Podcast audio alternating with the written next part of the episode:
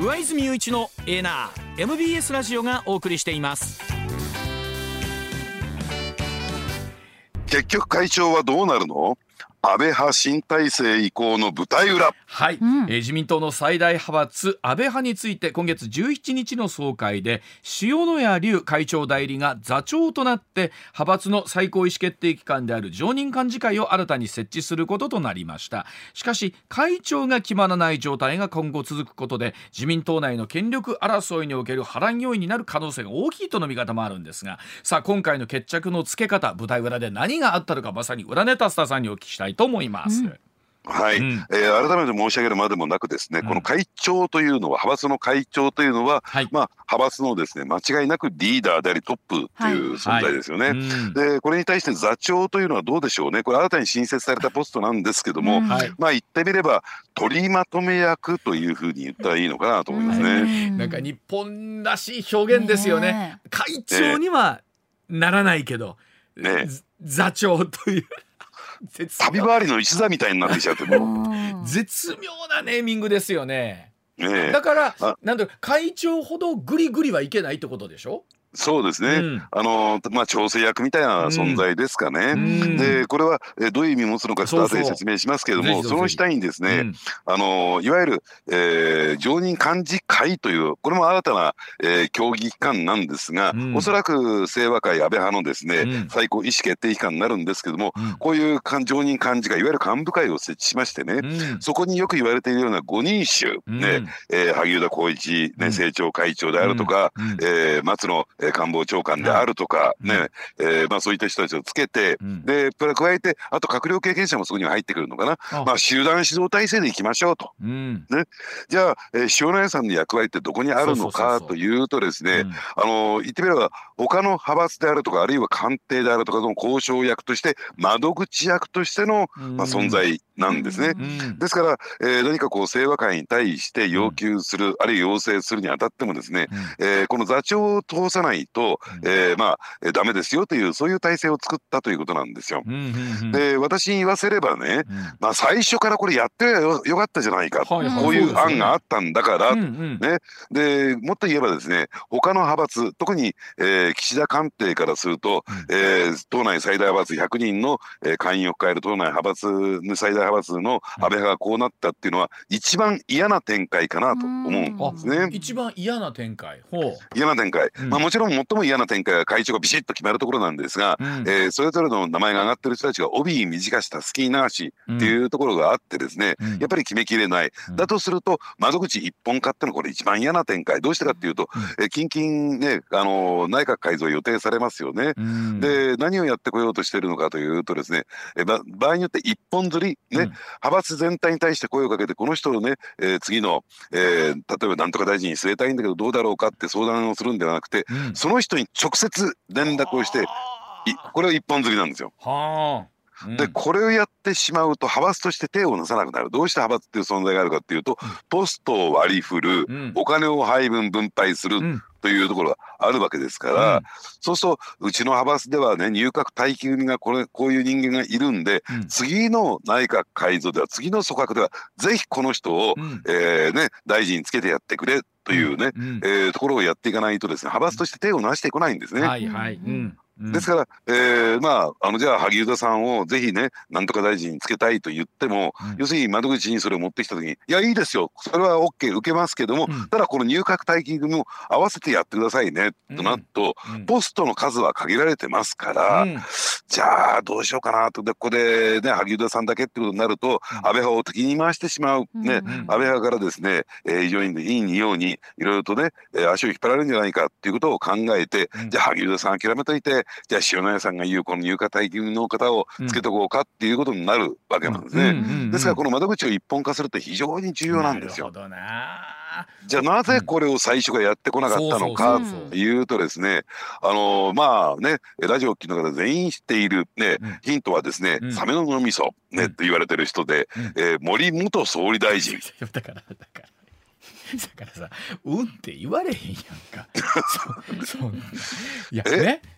ね、えー、も一国の総理をお務めになった方ですよ。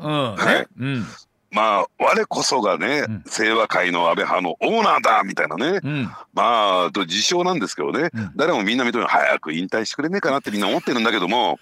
そうなんですか？もう はい。でも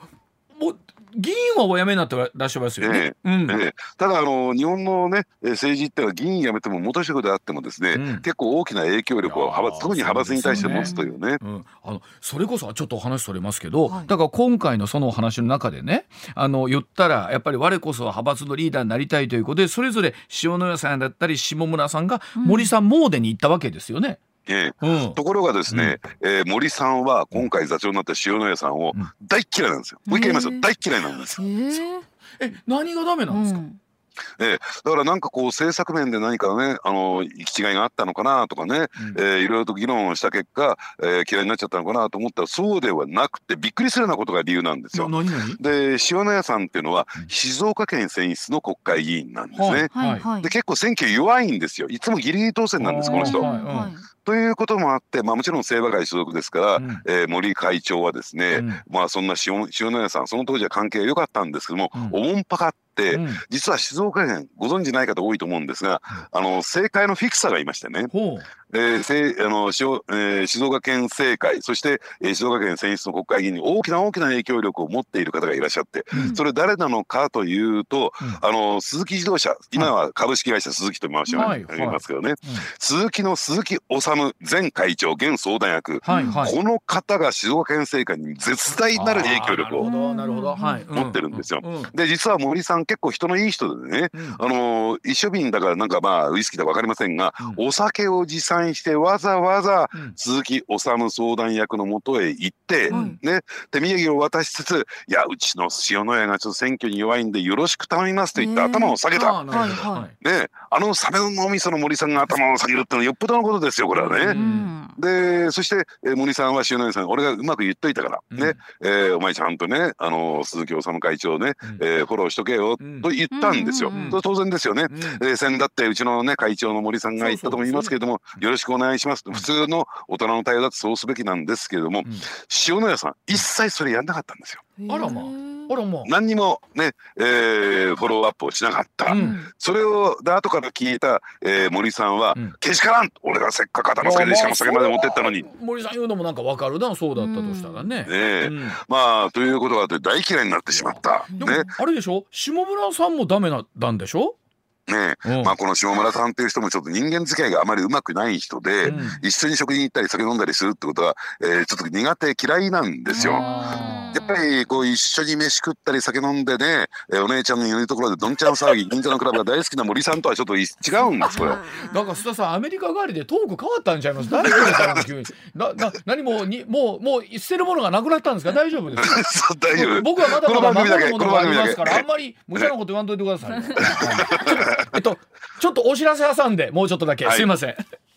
まあその旧安倍派なんですけどもさその塩谷さんがあまあその森さんからも含めてですけれども座長ということになりました、うん、まあ一方でその森さんの動きがというところもお話ありましたけれども。はいごめんなさい、ねうん、まあですからそういった意味で言うとね、うん、やっぱりあの森さんの政治的な影響力あるいは派閥に対する影響力っていうのも、まあいよいよね過去の人になりつつあるのかなと私は思いますよね、これ今回のこのニュースで一番大きなポイントっていうのは一つはそこで、で2つ目に大きなポイントというのはさっき申し上げたようにですねやっぱりこのどうなんでしょう塩谷さん、うん、え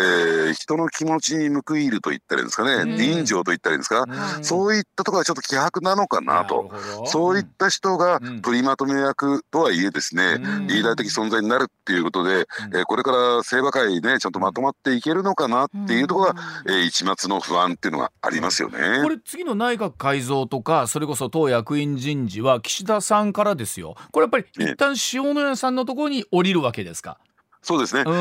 ー、まあやっぱり閣僚の要請っていうのは、えー、とりあえずね耳に入れとくっていう形になりますし、うん、そして副大臣そしてその下の政務官というのは、はい、これ派閥に対して数が割り当てられるんですよ。ですから、えー、副大臣や政務官を決めるのは、うん、えー、おそらくですね塩谷さんとこの、うん、えー、言ってみれば常任幹事会のメンバーということになると思いますね。これどうですかね？会長はどのタイミングで決めるんでしょうかね？うん。ですからあのとは言ってもですね前にもこの番組で申し上げたかもしれませんが、うん。うん、おそらく五人衆の中から出てくるんですけども、うん、ただこの清和会の人たちの一番悪いところがあるんですよ。何かっていうと、自分から手を挙げないんですよ。俺がやる。俺が会長やると。いう人がいないの、うん、他の人が押してくれるんだったらやらないわけでもないけどねっていうね、うん、えー、結構そういった点ではねいい言葉で言えば奥ゆかしい。ね、うん、えー、悪い言葉で言えば腰が引けてるという状況になってる。でもこれどうですか？例えばこの次の時代を担うと言われるこの5人の中で、俺がやるって言い切っちゃうと5人もいるから揉めるんですかねやっぱり？いやというよりもですね、派閥が今のところはその分裂する可能性が出てきちゃいますね、うん、俺私はこの人をしてんだけど、俺はこいつをしてんだけどもっていうところ。だからそこで強烈なリーダーシップと、やっぱりもう一つ言えば、まあ、あえて言いますけど資金力ね、お金の力ですよ、やっぱり全てを安倍さん持ってたんです。そういう意味では。確かにこれ変に誰かが突出してみて半目の人が仮にいるとしたら完全に割れちゃいますもんね、うん、そうすると自分にメリットがないから今はまだ、えー、あの積極的に手を挙げない方がいいって感じるわけですね。そうね。あの誰ですかですが誰しも認めるような人が出てこない限り、会長っていうのは、えーね、就任しないんじゃないかなと思います、ね、これななんですか？例えばじゃあ月誰しも認める人っていうのはやっぱりもちろんその政策的なものだったりとかがうまくこう実行できたってことになるんですかね？いやいや私はねもうここで早いと言いますけど人間関係ですよ。やっぱりこの人のためならとかねこの人が言うんだったらと、うん、そういった点では兄貴と派閥の中で兄貴と言われてる萩生田さんが最有力なんですよね。でしょうかね。なるまあ、しかし本当にあれですねもうむしろあの野党がどうこうっていうよりも党内で安倍派とか麻生さんのところがどうなるかとかっていうことの方がなんかすげえ大事になってきてます今話だけ聞いてね。ねうん、まあ我々ね上泉派としてはあんまり関係ない話です、ねはい、そうですね私たちは上泉派ですもんね。もう最後の最後に居心地悪いわ。っていうか本当にスターさんアメリカに行ってトークが変わりましたね。はい、今日切れてましたね今日。切れてました。今日面白い。いやまた来週も引き続きどうぞよろしくお願いいたします。はい、ありがとうございました。